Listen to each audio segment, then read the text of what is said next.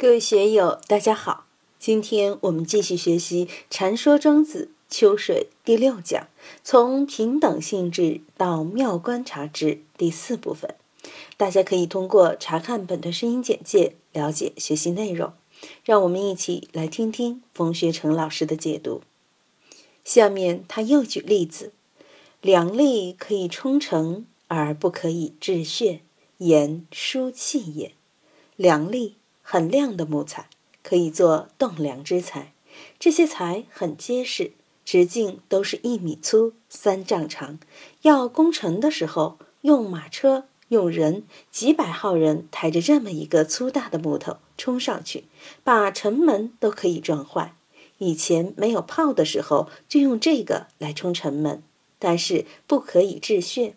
如果一个水库、一个堰塘漏水了，你可以用那个把它塞住吗？那不行，还不如一床棉被。补水库里面的漏洞，一床棉被可能比那个栋梁之材还管用。就像文化大革命的时候，把钱学森、钱三强弄到厂里面去接受工人阶级的再教育。有工人就问钱三强：“你会不会用车床？”他说：“不会用。”你还是科学家，你还是大教授、专家，你这些都不会用，太没用了。这些工人就不知道这玩车床的成千上万，而钱三强他们才是中国真正的宝贝。包括邓稼先，这些都是中国两弹一星之父。但在文革中，因为他们有美国留学的这段历史，家庭背景也不好，一样的给你弄到武器干校去学习，一样的去下场。或种田，种田他就不如老农了。所以樊迟问孔夫子：“请问稼？”孔夫子很不高兴：“我不如老农。”请问圃？怎么种菜园、种花养草？孔夫子也不高兴：“我不如老圃。”你问错了嘛？孔夫子肯定没有老农民搞得好嘛。你问诗书礼乐，孔夫子肯定是博士后的博导。你要问他怎么种田，他就不如老农了，也是言书气也。对象不一样，各有所能。奇迹华流，一日而十千里。捕鼠不如李生，千里马不得了，一日可以跑一千里路。但是抓老鼠，它就不如野猫、黄鼠狼。为什么呢？言书计也。个人的技巧能力不一样，功用也就不一样了。吃修夜搓澡，察毫末，昼出瞠目而不见秋山，言书信也。猫头鹰晚上厉害呀，明察秋毫，能够把枣子这么小的东西看得清清楚楚。但是到了白天呢，睁眼不见泰山，为什么呢？猫头鹰白天就是瞎子嘛，到晚上它就看得清清楚楚。性能不一样，言书信也。它是夜行动物，夜视动物，白天就是瞎子了。故曰：盖失事而无非，失智而不乱乎？所以说，悟性不同，我们就要善于从正反两个方面来看问题。如果效法正确的一面，我们就可以少犯错误。失事而无非。是非而就无是，我们怎样在是非面前顶门开眼？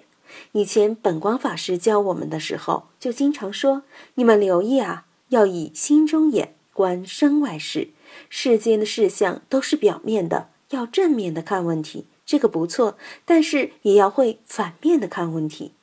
毛教我们要学会两分法，但是两分法还不够，还要善于从上面看问题。”可惜你不是当官的，从下面看问题，老百姓肯定经常善于从下面看。企业里面的职工给老板提意见，他是从下面看问题；老板们对职工有意见，他是从上面看问题。如何从中间看问题？能不能从侧面看问题？要面面俱到，你才能谈到全面看问题。失事而无非，我们怎样总结经验？总结成功的经验，而使自己少失误。但是你能不能达到失事而无非？永远马列主义就没有修正主义，永远都是佛法就没有魔法了。失智而不乱乎？这就提出了个难题。古文观止》里面有一章叫《深律论》，有兴趣的可以找来看一看。方孝孺是朱元璋的孙子，建文皇帝的老师。朱元璋死之前，让方孝孺给皇太孙当老师。建文当皇帝后，他就给写了一篇《申律论》，把历代兴衰的经验教训罗列出来。论中说，秦始皇总结了春秋战国的乱因。然后搞郡县制，但搞郡县制没几年就完蛋了。陈胜吴广起义，楚汉相争，刘邦统一天下。刘邦根据秦汉的这么一个经验，就搞郡县制和封建制的结合。一方面中央集权，一半的土地拿来行郡县制，一半的土地拿来行封建制。但是封建制这些诸侯王老是造反，不听中央的，只要有机会，只要自己强了一点。就想篡党夺权，所以汉武帝行推恩制，才克服了这个麻烦。但外戚专权出了个王莽，外戚和宦官专权又引起了东汉末年的大乱。到了魏晋时期，搞九品中正制。九品中正制既非封建制，又非郡县制，但是搞的是莫名其妙。因为晋代的江山不长，十多年后仅剩半壁江山。东晋南北朝都是很糟糕的。到了隋唐统一，唐太宗根据历朝历代的教训，又搞了他那一套。但他自己就不知道，他身边有个武则天要把他的天下弄光，也没有意识到会有藩镇之乱。宋太祖赵匡胤根据唐末五代的经验教训，杯酒释兵权，加强文官队伍，贬低军人的权力。结果，宋太祖就不明白自己这么三百多年的天下，老是被少数民族欺负。文治古今无二，历代的文治都达不到宋代的文治高度。那个时候出了范仲淹、欧阳修、苏东坡等数不清的人物。我们现在的文学界能出这样的人吗？出不了吗。那个时候出包公，我们现在看见包公没有啊？但是宋朝就是很可怜。西夏就是占到宁夏、甘肃那么一点点地方，北宋那么强的武装力量都拿他没办法。宋仁宗的时候，科学技术已经是世界第一，GDP 占了全世界的百分之四十了。在一次跟西夏人打仗的时候，火箭就用了几十万支，才遏制住西夏人的骑兵。西夏人全部加起来也就是一百多万人，而中原到宋仁宗时，基本上一亿人了。就不能把西夏平定，最后还跟他握手言和，只有承认他的割据。对待辽国，每年就是送几十万两银子去买和平，辽国还守信用。澶渊之盟之后，还不给你来搅事，他每年就吃你几十万两银子，他也感觉可以了。女真人一来，东北山里面的野人女真一来，才几十万人，一年功夫灭辽。一年功夫灭宋，就把堂堂的大宋打得一塌糊涂。好在有长江天险，南宋也玩了一百五十多年。南宋也是不得了，科学技术之高，商业贸易外汇收入非常大。除了近代历朝历代外汇收入只有南宋的大。南宋和北边没有什么贸易了，江山也丢了一半，有多大一个地方呢？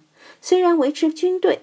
北方少数民族那么强，要加强防备，有那么多官吏，你怎么办呢？只有外贸，包括我们广东海里打捞的南海一号，就是南宋初年的船，搞海外贸易的。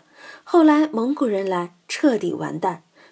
所以方孝孺写这些，就是总结历朝历代治乱的经验教训。一个皇帝比一个皇帝精啊，就是开国皇帝非常精。